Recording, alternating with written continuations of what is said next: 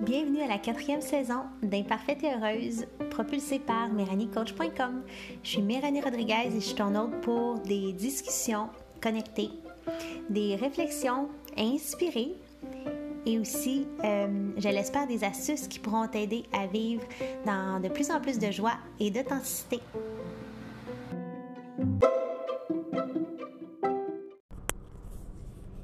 Bienvenue à Imparfaite et Heureuse, le podcast. J'espère que vous m'entendez bien. Je suis de la voiture, j'ai des écouteurs, ne vous inquiétez point. Euh, je ne suis pas en train de tenir mon téléphone. Toutefois, ça se peut qu'il y ait un peu de bruit. Euh, mais c'était le temps d'enregistrer. fait que nous y voilà. Euh, je pensais à une anecdote euh, qui m'est arrivée dans ma vingtaine alors que j'étais encore à l'université de Sherbrooke. Moi, j'ai fait études au baccalauréat en kinésiologie.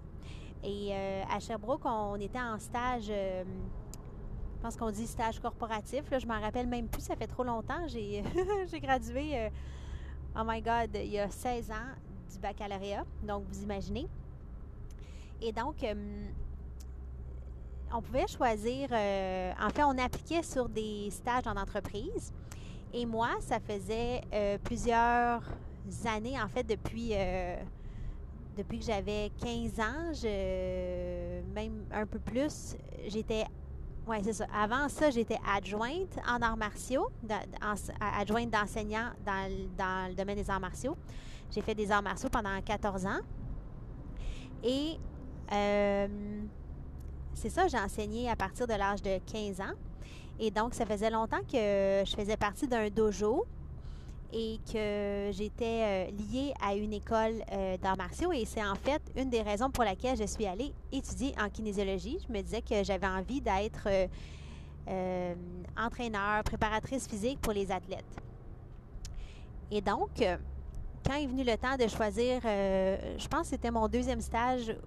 Ouais, le premier, je l'ai fait dans un sport-études à Chicoutimi, profil sport-études à Chicoutimi en préparation physique, évidemment.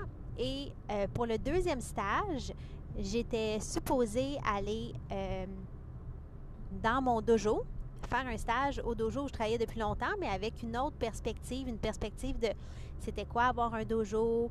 Euh, un dojo, c'est un, centre d'entraînement d'arts martiaux, si on veut. Et donc, c'était le stage rémunéré que j'étais supposée avoir. Et parce que ça avait été entendu avec euh, le propriétaire que je connaissais très bien, évidemment. Je n'ai pas fait de démarche pour me trouver un autre stage. Et euh, la période d'entrevue des stages était euh, terminée quand il, il m'a annoncé que finalement, il n'allait pas me prendre en stage.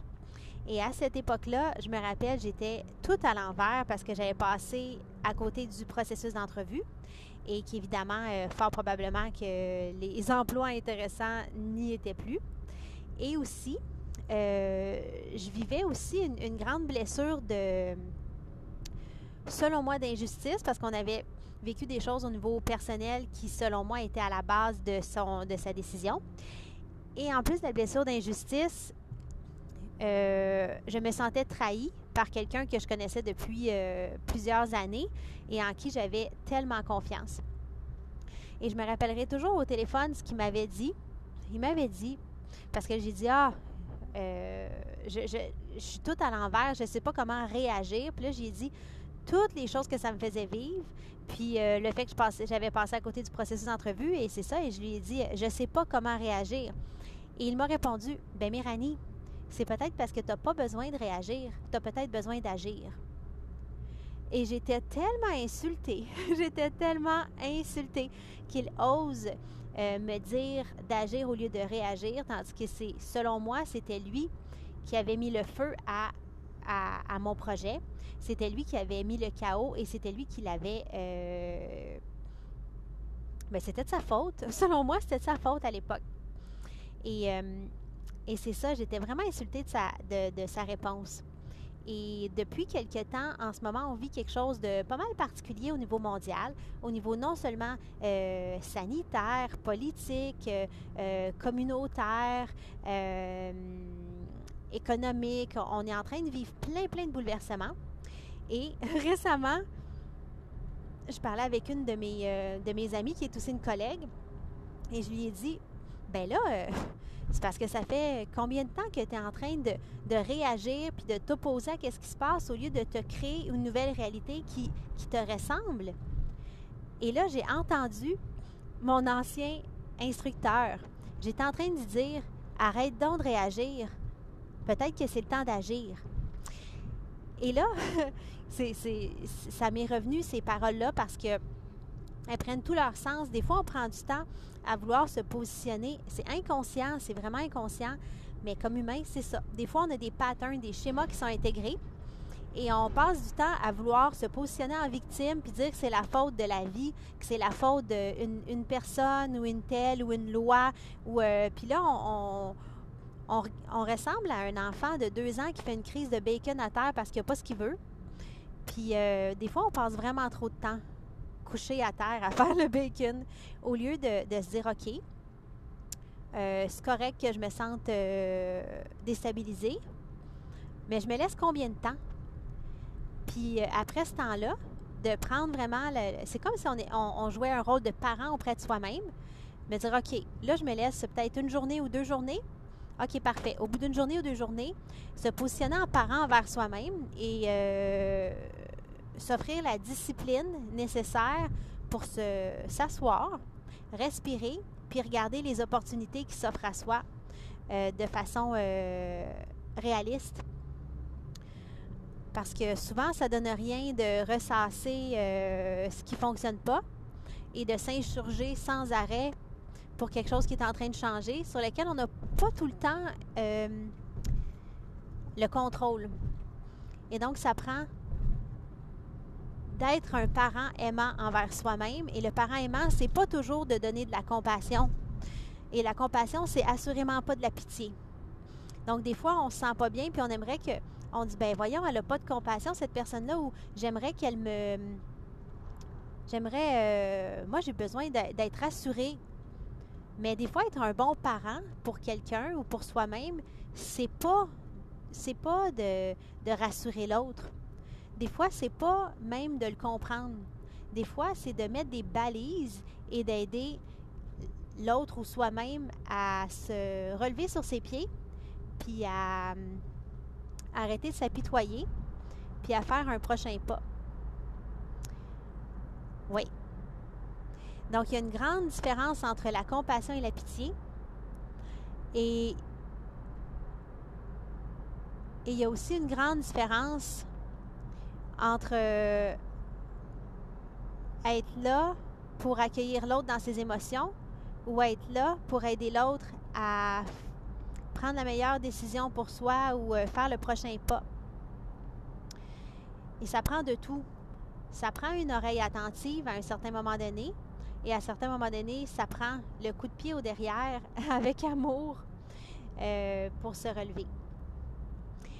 Et je pense que pour réussir à se positionner dans un temps comme on est en ce moment, ça prend de soi-même non seulement qu'on soit un, oui, une certaine oreille attentive envers soi-même, qu'on écoute qu'est-ce qui se passe, qu'on ne le nie pas, euh, qu'on s'accorde un petit temps de, pour vivre les émotions, mais aussi qu'on se donne des balises pour se relever.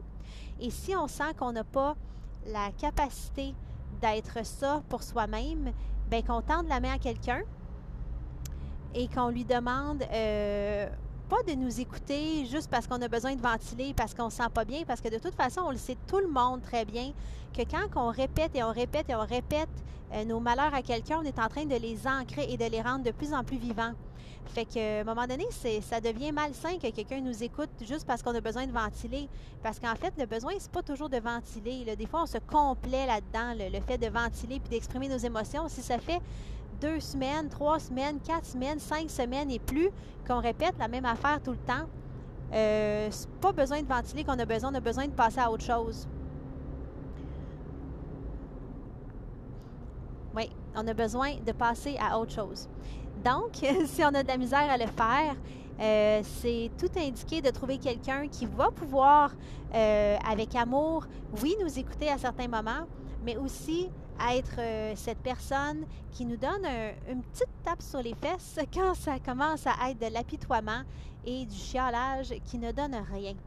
Et ça aussi, c'est de l'amour. Ça aussi, c'est de l'amour. Un parent aimant, ça fait ça. Ça dit oui, d'accord, puis à un moment donné, ça dit non. Donc, ça dit oui, d'accord, je t'entends, et des fois, ça dit non, c'est assez. Donc, euh, voilà.